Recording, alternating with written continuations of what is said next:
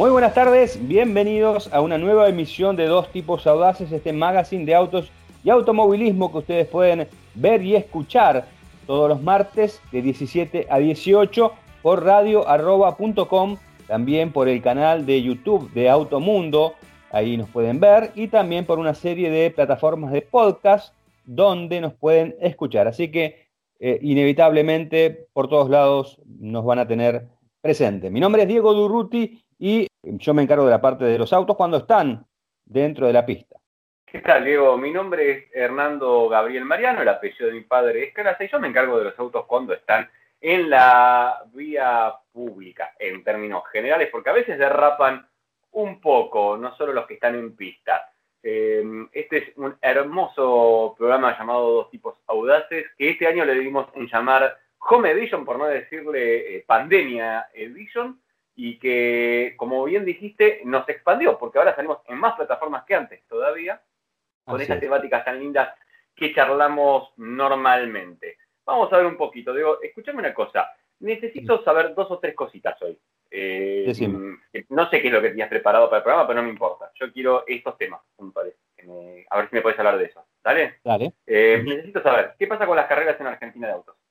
Bueno. lo tengo acá anotado todo lo que te quiero preguntar. Después, eh, ¿qué, pasa con Ferrari? drama, ¿qué, está pasando? Bitono. muchas cosas, muchas cosas, de todo pasa. De todo pasa. Perfecto. Eh, y la carrera de emancipación, que quiero saber un poco eso, porque escuché por ahí que existe algo llamado carrera de emancipación y digo, no tengo nada más para la idea. ¿Qué hago? Googleo, Wikipedia, no, Diego Durruti, dije yo, porque él me lo va a explicar mejor, seguro. Así es, te lo voy a explicar bien. Y a mí lo que me gustaría, Hernando, porque sabes que más allá de esta situación de pandemia, ¿eh? yo tengo mis ahorros, ¿no? Y tengo ganas de comprarme un auto. ¿eh? Y me gustaría saber si es momento de comprarme un auto, básicamente con el tema de los impuestos internos que tengo entendido que hubo novedades. Eso es una de las cosas.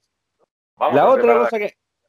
Bueno, eh, la otra cosa que me gustaría que me cuentes, si hay chance, como la semana pasada, hiciste un muy buen informe acerca de tu impresión de manejo, de tu test a la eh, Fiat Nueva Estrada. Me gustaría que también, si tenés algo que contarme acerca del nuevo Peugeot 208, me haría muy, pero muy feliz, ¿eh? porque creo que es uno de los grandes lanzamientos de este año, así que no sé si tuviste, ya se presentó el auto, lo presentaron vía streaming, eh, ya nos habían dado información la gente de Peugeot, pero no muchos han probado el auto, así que me gustaría saber si vos estás dentro de esos afortunados y bueno, si es así, que me cuentes acerca de tu impresión de manejo eh, y los datos que puedas aportar. Y también me gustaría que me cuentes algo que ya había quedado pendiente de programas anteriores, el tema de las pantallitas de colores.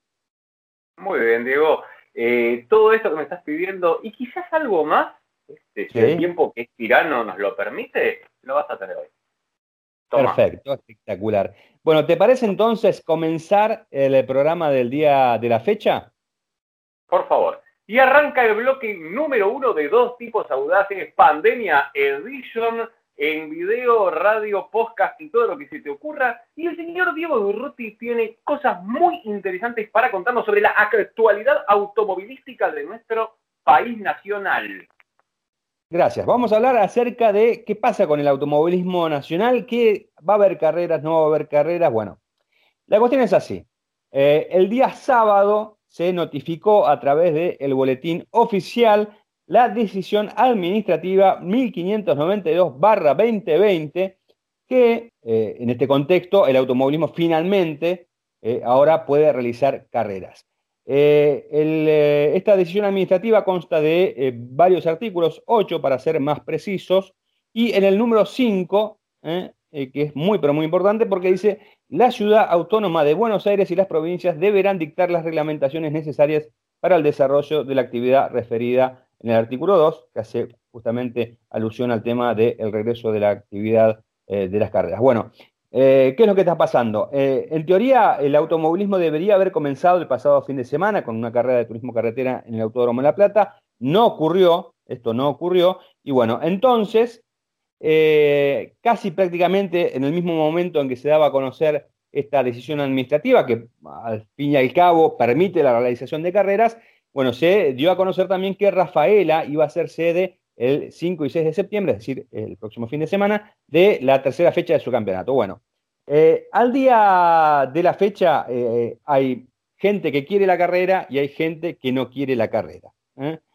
nosotros, bueno, como ustedes saben, este programa está siendo, es grabado, es decir, nosotros lo grabamos el lunes. Ustedes lo están escuchando el martes o lo están viendo el martes, pero lo grabamos el lunes. Así que posiblemente haya mayores novedades cuando ustedes estén escuchando eh, eh, o viendo este programa, por lo que les vamos a pedir que cualquier duda vayan a automundo.com.ar y ahí se van a enterar de las últimas novedades respecto a este tema, básicamente.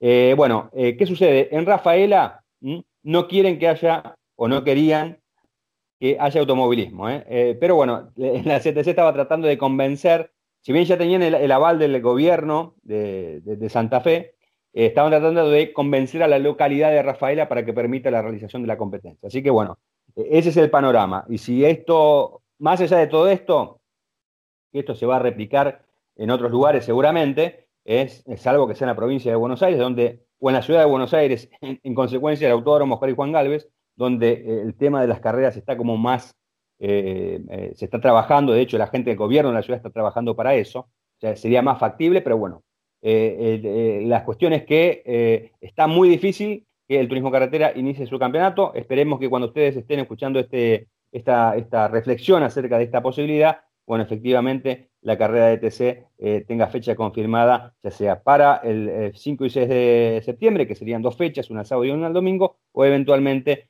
eh, en los fines de semana subsiguientes. La cuestión es que lo bueno de todo esto, más allá del tema de Rafaela y el turismo carretera, es que ya hay em, una, decisión administrativa que permite la realización de las carreras. Después, obviamente, va a depender de cada localidad, si quiere o no recibir al automóvil. Pero bueno, creo que dentro de lo malo es positivo esto.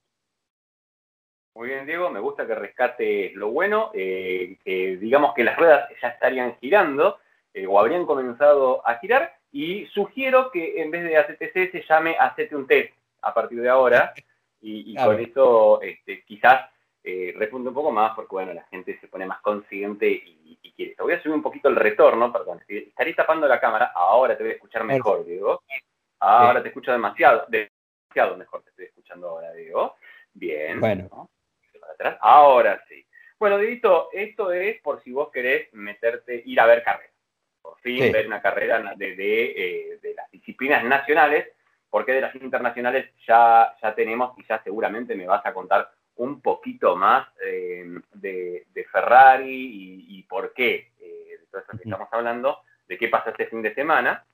Pero mientras tanto, hay gente que quiere tener su auto en la calle también, ¿no? No solo lo quiere ver corriendo en la tele, porque no puede ir al, estadio a verlo, digamos, pero eh, quiere tener su autito eh, en la calle. Eh, y acá siempre hay un tema que nos va generando algunos problemas, que es el famoso impuesto interno, también llamado impuesto al lujo, se le dijo en algún momento, y que graba a los vehículos después de determinado precio. Esto dice que tiene plazos de actualización, entonces cuando va llegando con la inflación que hay en Argentina sobre el momento de volverlo a actualizar, empiezan a haber algunas distorsiones, algunos problemas con algunos productos, o algunos productos que salen de lista de precios porque ya los alcanzan impuestos y se disparan muy para arriba súbitamente eh, sus precios. Puntualmente, la disposición de la FIP es que a partir del 1 de septiembre se modifica la base imponible de los impuestos internos para los vehículos que se vendan en Argentina. Esto va a regir para los autos que superen los 2.042.000 pesos, que serían unos 26.200 dólares al cambio de agosto de 2020. ¿okay? van a tributar el 20% de impuestos. Y los que superen los 3.769.745 pesos, que serían unos 48.404 US dólares, se van a ir al 35% de impuestos. Eh, es interesante saber que la tabla ya no se mueve como se estaba moviendo últimamente, que era por inflación real, eh, sino que eh, este ajuste es del 0,42% y corresponde al trimestre de abril, mayo y junio, y surge del sistema de índices de precios mayoristas, en sus siglas SIPM. ¿Ok? Eh, es interesante saber esto.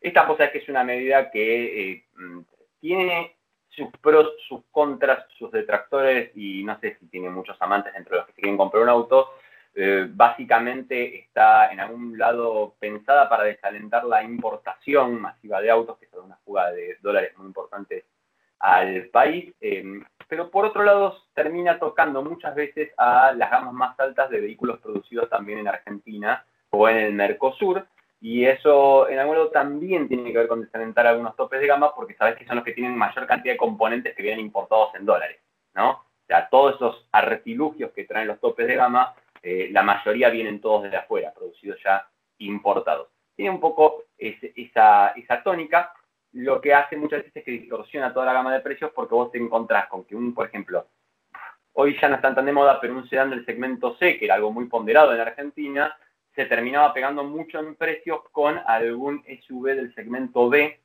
porque no le podían subir el precio, los tienen que topear. Las marcas topean los precios de los autos, se le dice en la jerga, que es darles un límite para que no te caigan adentro del impuesto. Entonces, toda la gama se te empieza a aplastar aparte. Ya en vez de comprarte el, entrada de gama o el media gama, te compraste el full. Y entonces es, es contraproducente también el efecto que se produce. Eh, como todo el, mercado a veces regula bien y el mercado a veces regula muy mal también, con lo cual eh, estar en contra yo creo de una intervención puede ser malo también eh, y tener una intervención demasiado importante tampoco es buena. Hay que ir encontrando con estos puntos de equilibrio, creo yo que, mira cómo me paré en Corea del centro impositiva en este momento, digo. así que bueno, más o menos ese, es el tema con todo el tema de, impuestos. A esto le tenemos que sumar ahora que tenemos una brecha entre dólar oficial y blue muy grande y que eh, por lo que estuve escuchando la compra de esos 200 dólares que se pueden hacer por mes está siendo muy masiva por esta, por esta brecha que hay.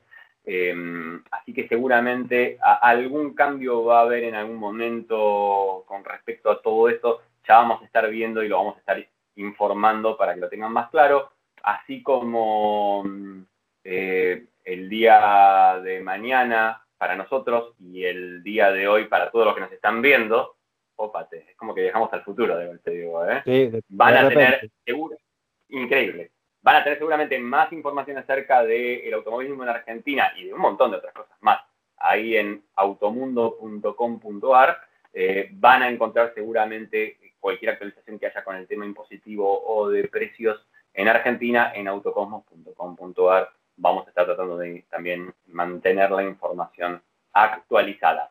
Eh, para que nadie se confunda, es a partir de hoy, primero de septiembre, que empieza a regir esta nueva escala de impuestos. Ya vamos a ver esto cómo se va a reflejar en la gama de precios y en la oferta de productos que hagan las automotrices. ¿Bien? Muy bien, Hernando, espectacular el informe. Eh, así que bueno, ¿qué hago entonces? ¿Espero, no espero? ¿Compro, no compro? Eh, mirá, bueno, es, vos sabés que hay una cosa que, mira, no te lo había dicho y es bueno que me hayas hecho esta pregunta. Lo que suele suceder, y esto, viste, cuando dije que estarán los precios topeados para que no se pasen ni el impuesto, bueno, cuando se relaja el impuesto, o sea, cuando llega el momento del relax, del relax de impuestos, muchos vehículos suben de precio, de golpe. ¿Por qué? Porque ahora sí lo pueden subir sin entrar en impuesto. Entonces, no se van a la, al, o sea, no cargan ese 20% animal, pero les pueden cargar un porcentaje más alto también para eh, levantarlo. Así que nada, veremos cómo progresa el mercado argentino este año, que veníamos ya de un año malo y de Guatemala en Guatepeor con la pandemia, así que veremos cómo se sigue desarrollando todas las ventas y el mercado en Argentina. ¿Te parece si nos metemos en el bloque 2? Porque me interesa, me interesa, de los pies a la cabeza, lo que sepas acerca de el cabalino que me dijeron que ya no está tan rampante como en otras épocas.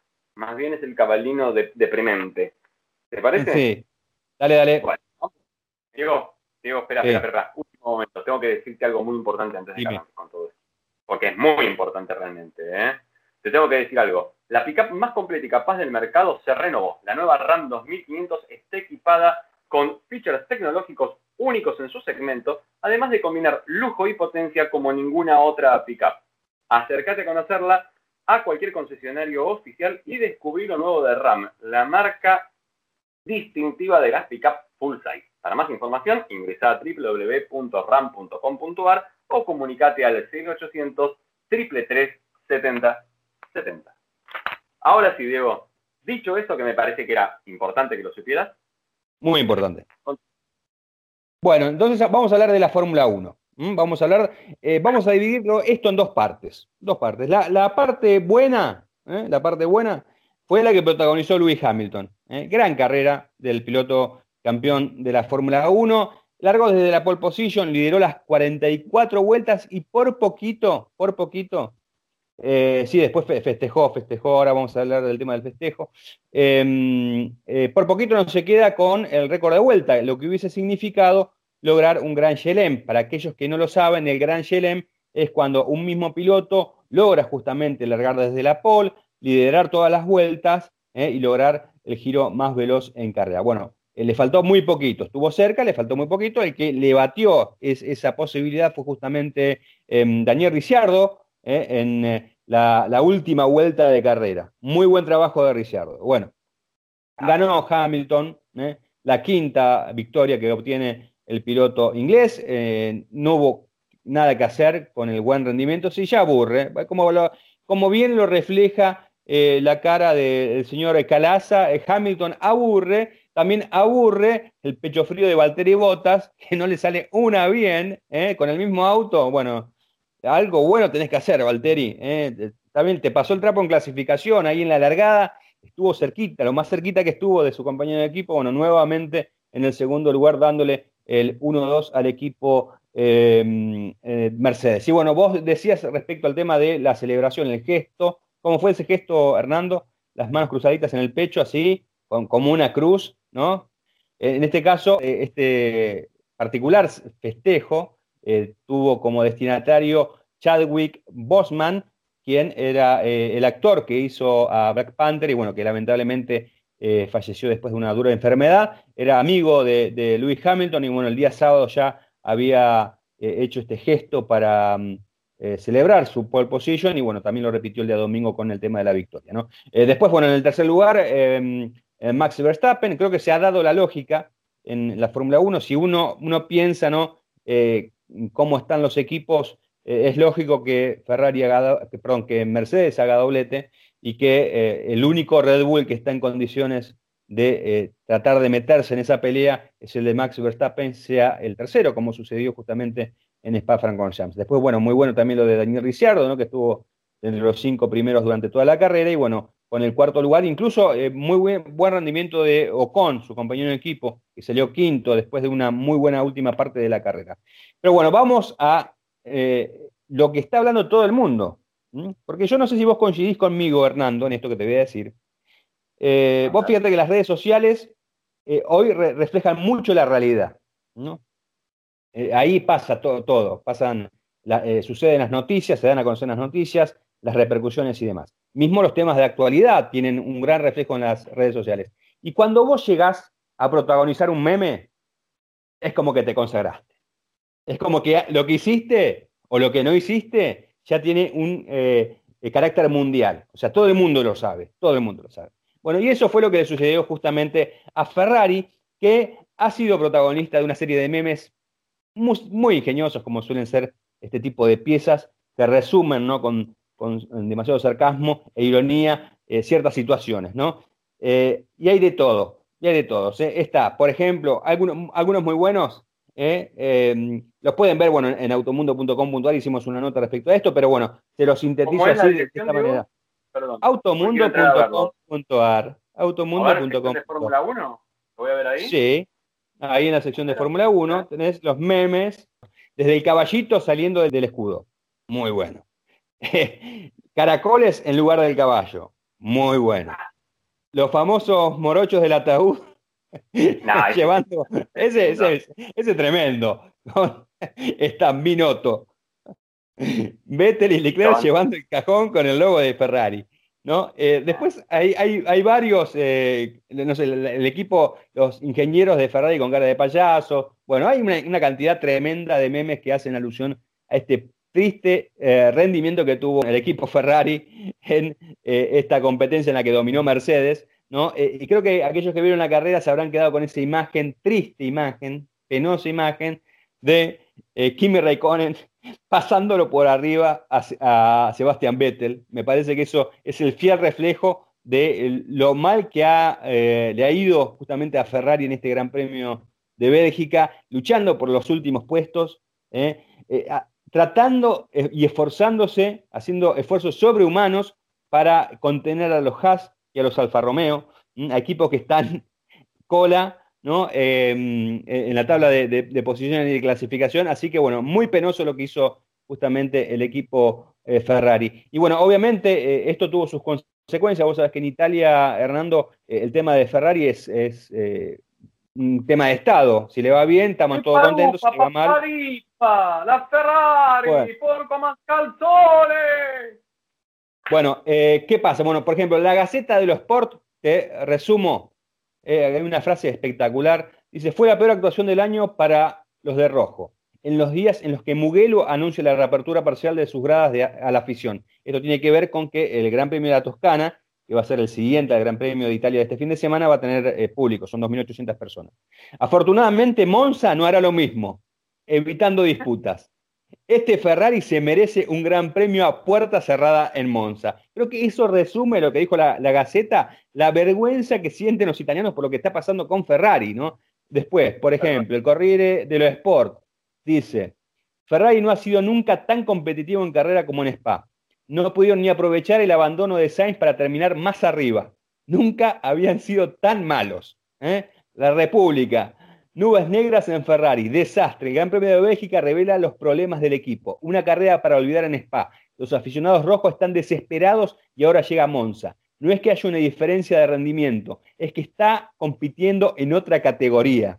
¿eh? Y para final, finalizar la estampa, dice Ferrari se ha metido en un túnel del que es difícil salir. Los rojos nunca habían salido de Bélgica con cero puntos. No hay soluciones a corto plazo. Se preveía una gran derrota, pero uno nunca está del todo preparado para ver a uno de los símbolos de Italia tan maltratado. Esto creo que eh, sintetiza lo que pasa en Ferrari, que creo que coincidimos en esto también, Hernando. Uno por ahí a la, distancia puede eh, suponer muchas cosas, puede opinar justamente acerca de la información que uno puede llegar a tener a mano, pero cuando vos ves eh, esa explicación reflejada en los medios de Italia que saben muy bien cómo es la cosa, realmente te preocupa. Ah, es, terrible. Lo de, lo de Monza a puerta cerrada, ¿sabes que me sonó? Como que están pidiendo un velorio a cajón cerrado, ¿viste? Directamente para darles. Eh, me acaba de ocurrir un meme que nos estaría faltando, que sería la, Ferrari actual, pero con el casco de Alonso gritando GP2 Engine. GP2 Bueno, bueno. GP2 Engine, porque bien. Ahora, para ¿cómo es que Ferrari va más lento que Alfa Romeo y que Haas cuando tienen los tres el mismo? Porque los de, ya Haas creo que fue Magnus en Eurojan, salió a decir que montó una porquería, listo. Pero Ferrari va más lento todavía que los otros, o sea, perdió más. Increíble. te voy a explicar por qué. Te voy a explicar por qué. Eh, ¿Vos te acordás que a fines del año pasado eh, la FIA inició un proceso de investigación con las plantas, las unidades de potencia de Ferrari, que no se sabía bien cuál era el tema, por dónde venía, se especulaba, se hicieron un montón de especulaciones, se decía ya desde el principio del 2019 que ese motor, después de lo demostrado por en 2018, eh, tenía algo más, pero no se sabía qué, nadie sabía dónde estaba esa ventaja. Bueno, fue, era esa, ventaja, si bien después la FIA eh, eh, llegó a un acuerdo con Ferrari eh, y dijo que un acuerdo bastante insólito porque se dijo que no se iba a difundir lo que se había descubierto en esa investigación, es decir, que quedó entre la FIA y Ferrari, una cosa totalmente insólita. Después, ciertas cuestiones dieron a entender, más precisamente con algunas unas decisiones de la FIA, por dónde venía el tema, que era por el flujo del combustible. Eh, ¿Por qué se supone que era el flujo de combustible? Porque a partir de este año la FIA decidió agregar un sensor más al que ya había para justamente controlar el tema del flujo del combustible. ¿Y, por qué lo había hecho? Evidentemente porque Ferrari estaba en falta. Bueno, a partir de esta situación donde el flujo de combustible está mucho más controlado, es que el motor que era tan, pero tan relevante en los autos de los dos últimos años de Ferrari, hoy por hoy con un motor, con un flujo normal, eh, sin que, evidentemente no ayuda a tener una mayor potencia, ahí se está viendo justamente el real, em, eh, el real rendimiento que tienen las SF1000. De hecho, Matías Binotto, eh, después de la carrera de Monza, hizo de, perdón, después de la carrera de Spa-Francorchamps, hizo un análisis y dijo que hasta el año pasado, porque recordemos que el año pasado eh, Ferrari ganó en, Bélgica, ganó con Leclerc y después repitió triunfo en Monza. Eh, entonces lo que dijo Binotto fue que eh, a diferencia de este año, este año no contaban con un motor tan potente que les permitiera subsanar las deficiencias del auto. ¿eh? Es decir, con el mismo motor con el cual están corriendo Haas y Alfa Romeo, es evidente que el chasis es peor que el de esos dos equipos, por lo tanto el rendimiento de Ferrari ante esta situación eh, es complicada, sobre todo en los circuitos veloces. ¿no? Así que no extrañe que también pase lo mismo el próximo fin de semana en Monza. Eh, y bueno, y esto obviamente hubo, están, por ejemplo, Toto Wolf, que analiza que, Ferrari esté pasando por esta situación. No es buena para la Fórmula 1, como evidentemente lo es, porque es el equipo eh, más popular de la categoría, pero también está del lado, el otro lado es el de eh, Christian Horner, el, team manager de, Red Bull, que de alguna manera está un poco contento, porque dice, el año pasado no pudimos ganar carreras justamente porque estábamos luchando con una Ferrari que no tenía el real motor que debería tener, y eso tuvo sus consecuencias. ¿Por qué dijo que tuvo sus consecuencias? Porque no solamente tuvieron que invertir mucho dinero para tratar de alcanzar a un auto que estaba fuera de reglamento, sino que muchas personas perdieron su trabajo porque en teoría no hacían bien su labor para tratar de alcanzar a Ferrari. ¿eh? Y esto es una de las cosas que suele suceder cuando en el automovilismo se cometen perros. ¿Por qué el perro? Eh, el perro se le llama a cuando vos haces trampas reglamentarias. Eh, ¿Por qué es tan criticado justamente el perro en el automovilismo? Porque vos te exigís de, más para tratar de alcanzar a alguien al que no vas a poder alcanzar nunca porque tiene una, ventaja técnica con su auto. ¿eh? Y puede haber serias consecuencias. ¿eh? Es por eso el malestar de Christian Horner. La cuestión es que este Ferrari ¿eh? que estamos viendo está sufriendo las consecuencias de haber hecho trampa el año pasado y seguramente no va a tener victorias en lo que resta del 2020 y tampoco creo que gane en eh, lo que resta de 2000, en lo que venga en el 2021. ¿no? De hecho, ya lo han dicho la cúpula máxima del equipo italiano que esperan revertir la situación para 2022. Eh, te lo resumo en una clásica frase. Una jornada tristísima para los tanos. Para, mira, te quiero mostrar algo, Diego. Dale, ¿eh?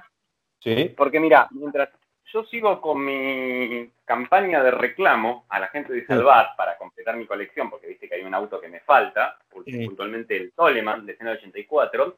Eh, mira lo que tengo en mi poder hoy, este, un poquito de sombra, pero bueno, esta es la 312B2 del 72, pero vos sabés que tiene la particularidad de este auto, que, es algo que me gustó mucho, fue eh, de la época de donde Ferrari, ¿te acuerdas que creo que en el 70 inaugura el motor de cilindros opuestos? El 12 cilindros de opuestos que llegó a tener, por ejemplo, la testarosa de, calle.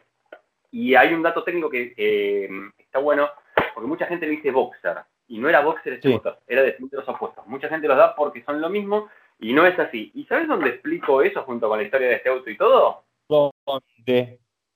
En mi canal de autos de YouTube de Hernando Calaza, buscan por Hernando Calaza y siempre lo hacemos bajo el hashtag de Hablemos de Autos, que es algo que hacemos, por ejemplo, nosotros dos que nos encanta, ¿no?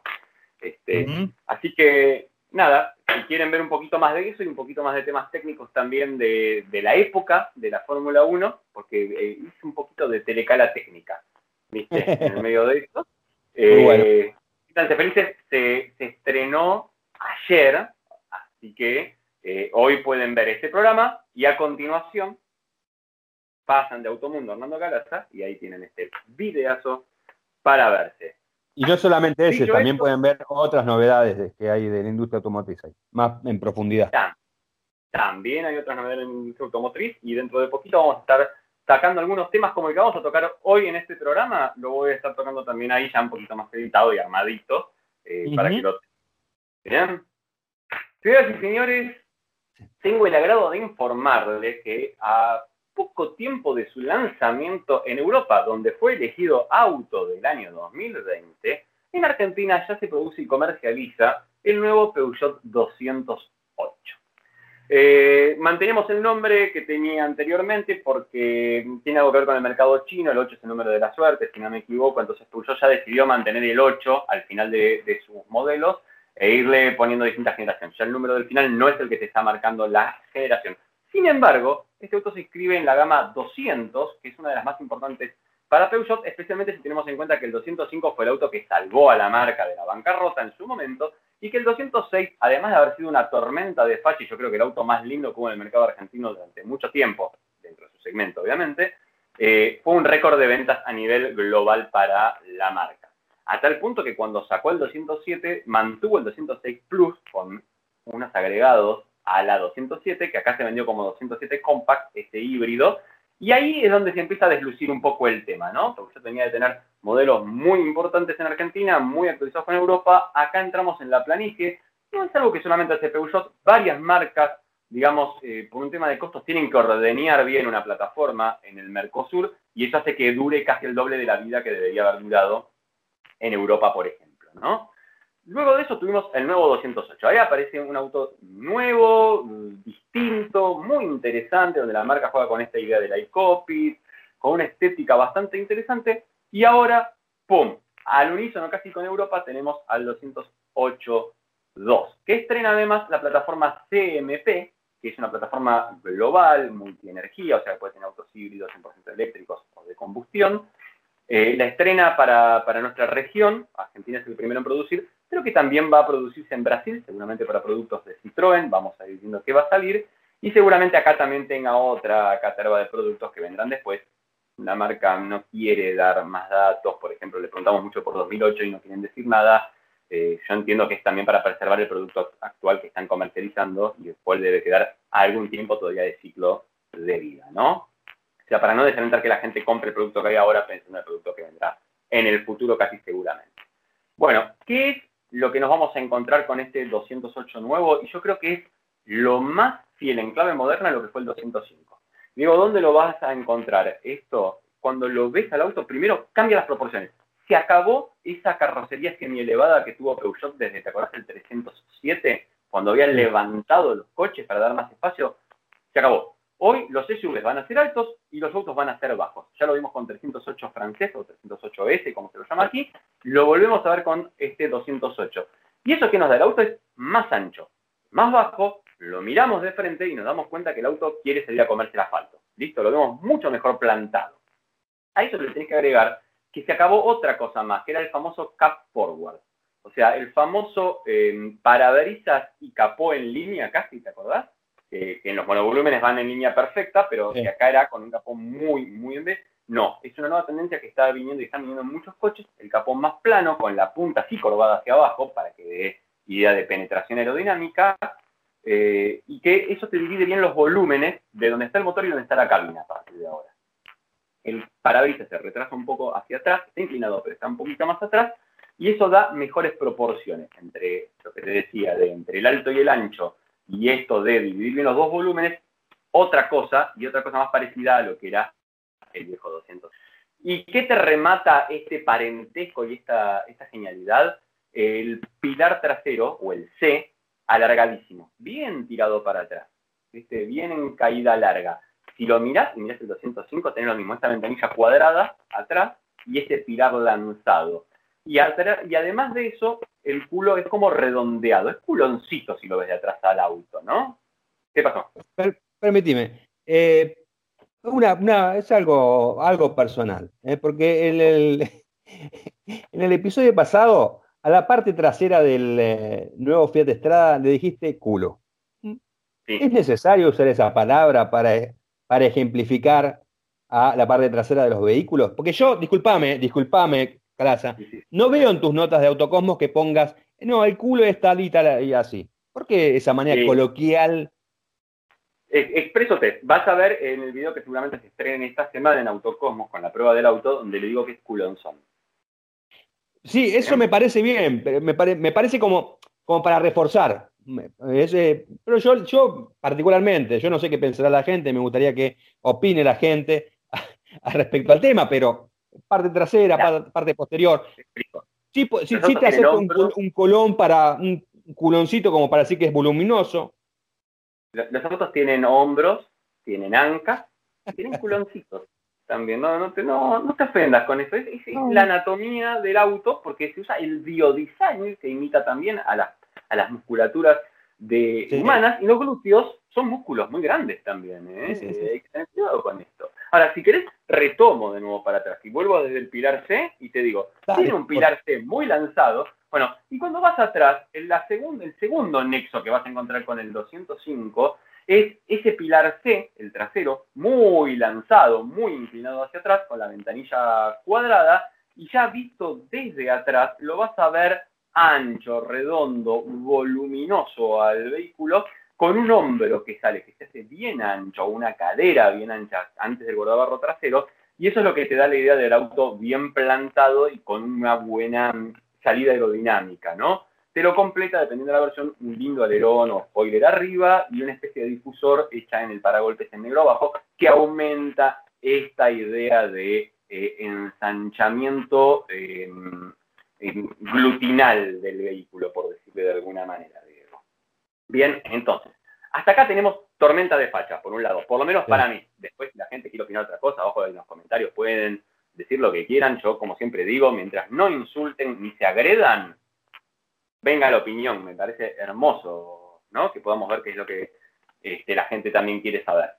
Después de eso, otra cosa que a mí me parece eh, muy, muy interesante de este vehículo es el interior. Cuando entras, te encontrás, primero está buenos plásticos, está bien hecho, los plásticos son duros al tacto, esto es algo común en, este, en el segmento acá en Argentina, pero se los siente sólidos, Solamente te voy a criticar el torpedito en el medio donde va la, palanca de cambios, viste que el plástico este no se lo ve lindo y es medio, podría estar un poco más sólido. No está hablando, pero podría estar un poquito más sólido.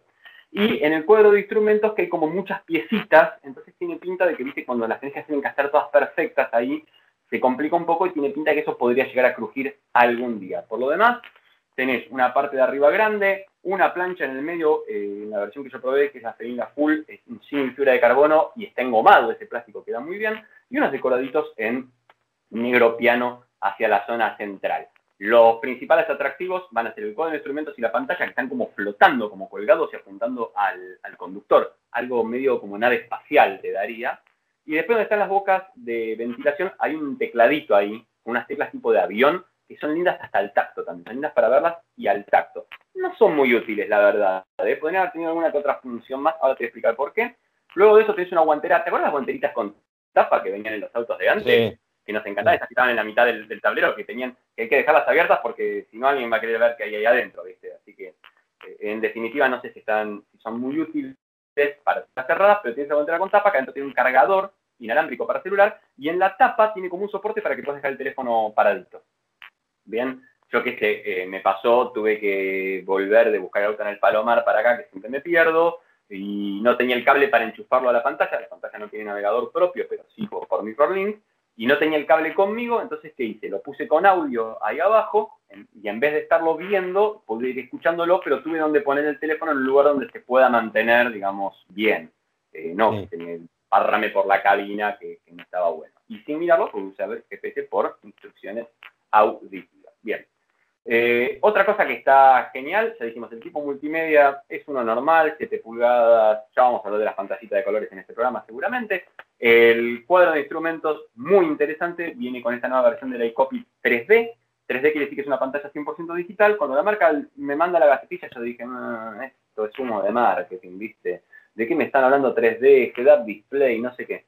Me taparon la boca, digo, está buenísimo. Primero, una queja que yo tenía con, los sistemas que tenía la marca era que daban poca información, ahora te da toda la información que quieras en cinco o seis pantallas distintas, o sea, formatos distintos, pero te da un montón de información, bien. Y lo segundo, te lo ponen en... Sí, déjeme.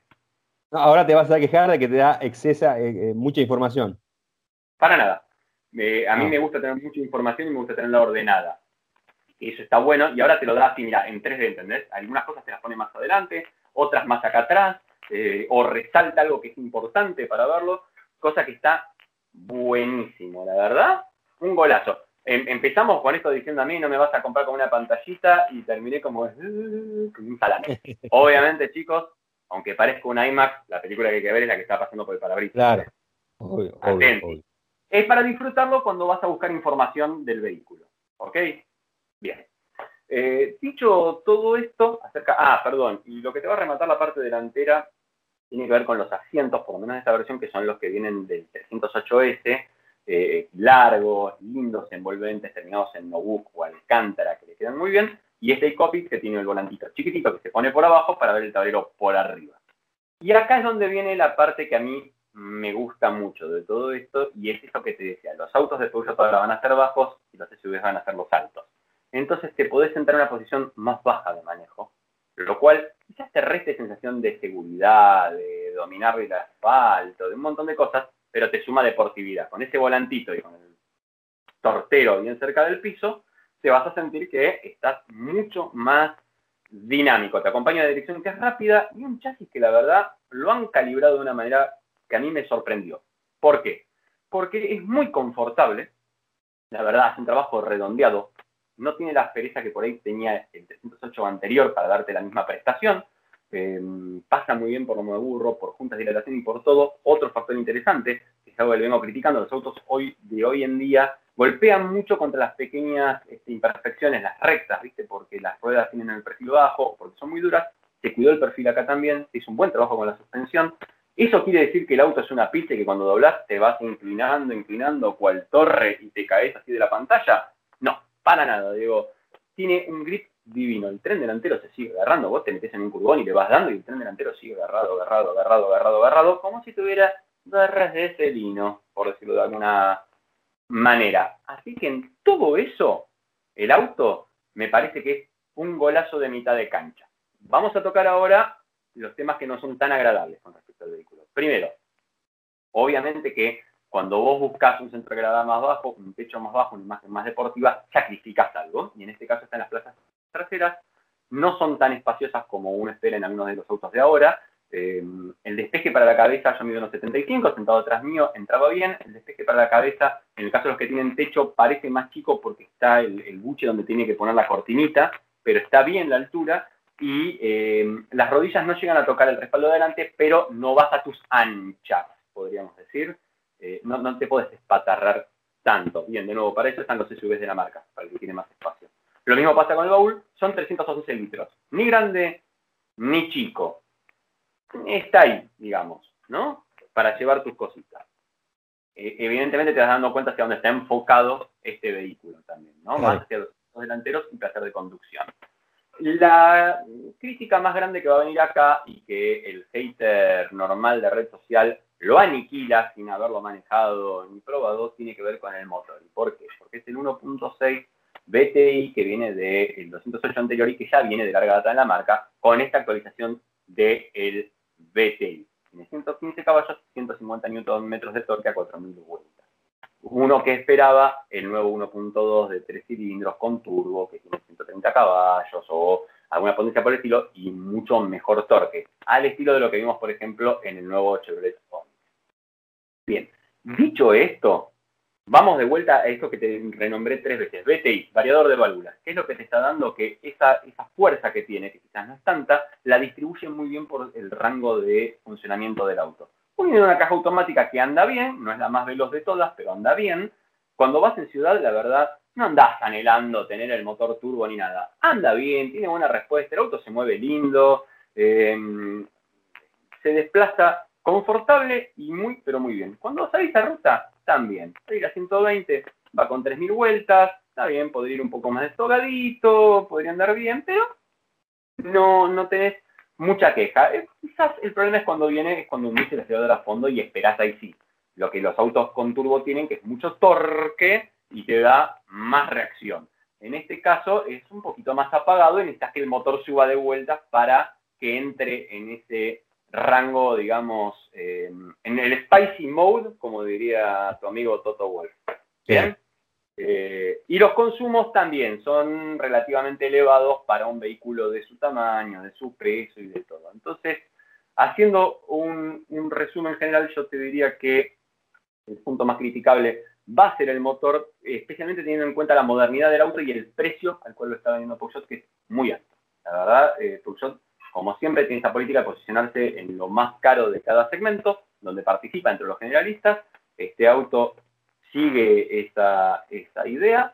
Eh, si bien hay, hay muchas versiones, y yo además recomiendo comprar, por ejemplo, la Allure, que es la intermedia alta. Viene en Allure, hay manual y automático, después Perín automático, porque, porque el Allure es el que tiene ya los 6 airbags, cosa que eso se lo vamos a criticar que los de entrada de gama vengan con 4 y no con 6. Ya tienen el techo, tienen el tablero 3D y si querés manual tenés la opción de manual y además no pagas ese extra por algún que otro elemento que a veces es más lindo en la ficha técnica que en la vida real tenerlo, ¿está bien? Así que, dicho todo esto, estoy muy feliz de haberlo manejado porque me pareció un auto divertido y esperaremos a que llegue eh, el año que viene o hacia fines de este la versión GT Line de Europa que trae el motorcito chiquito con turbo y 130 caballos y ahí veremos este, cómo se comporta el chasis con algo que lo desafíe un poco más.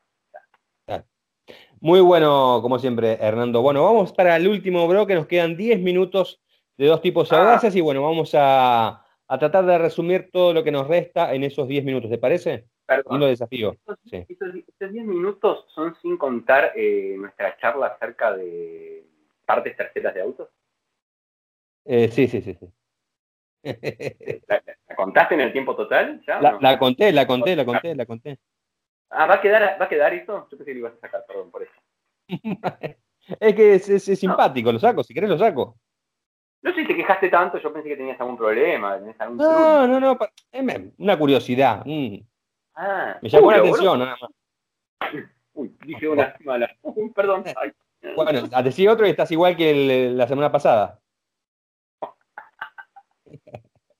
Bueno, vamos entonces al próximo bloque. Y bueno, vamos a hablar de los temas que nos quedaban pendientes. Hernando, si querés, empezamos con el tema de las pantallitas y yo después te cuento lo de la carrera, esa legendaria carrera eh, de la emancipación. ¿Te parece? Te voy a ser sincero. Yo sé que cuando empiezo a hablar de las pantallitas me voy a cebar y esto va a durar ¿Ah, ¿sí? Sí, sí, sí, sí, sí, sí, sí. Pantallitas de colores es un tema que a mí me pone, me preocupa mucho, mucho, mucho, mucho. Eh, y me interesa más conocer, este, más que mi, opinión de consumidor indignado, me interesa conocer tu sapiencia y la iluminación que vas a tener para darme en algo que ni siquiera se me hubiera ocurrido googlearlo en mi vida. Así que, digo, ¿No? por favor. Bueno, bueno entonces... Eterno, enfurecido y tranquilo. Bueno, bueno te, voy a, te voy a iluminar. Porque, bueno, por ahí lo que mucha gente no sabe es que, eh, y me voy a meter en algo que te compete a vos, en los primeros años de la industria automotriz, eh, tomamos como base 1886, cuando Carl Benz eh, patenta su Motorwagen como el, el, puntapié inicial de la industria automotriz, más allá de que ya había otros vehículos con ese concepto, incluso había motos también. Pero bueno, la cuestión era que esos vehículos en fines del siglo XIX, principios del siglo XX, eran precedidos por una persona, ¿eh? una persona que agitaba una bandera, ¿eh? esto eh, sucedió más que nada a fines de, 1800, agitaba una bandera y decía, ahí viene el auto, ahí viene el auto, ¿viste? como si no lo escuchaba, ¿no? Que venía. Como si no lo no, ah, imagínate, ¿no? Bueno, pero tal vez en esa época el ruido de los cascos de los caballos contra, claro, el, ¿cómo hace el caballo, Hernando? Bueno, muy bien, te Para, para, para. ¿Cómo hace ese caballo? ¿Cómo hace ese caballo si está encabritado y vive en Modena? ¿Cómo hace? A ver.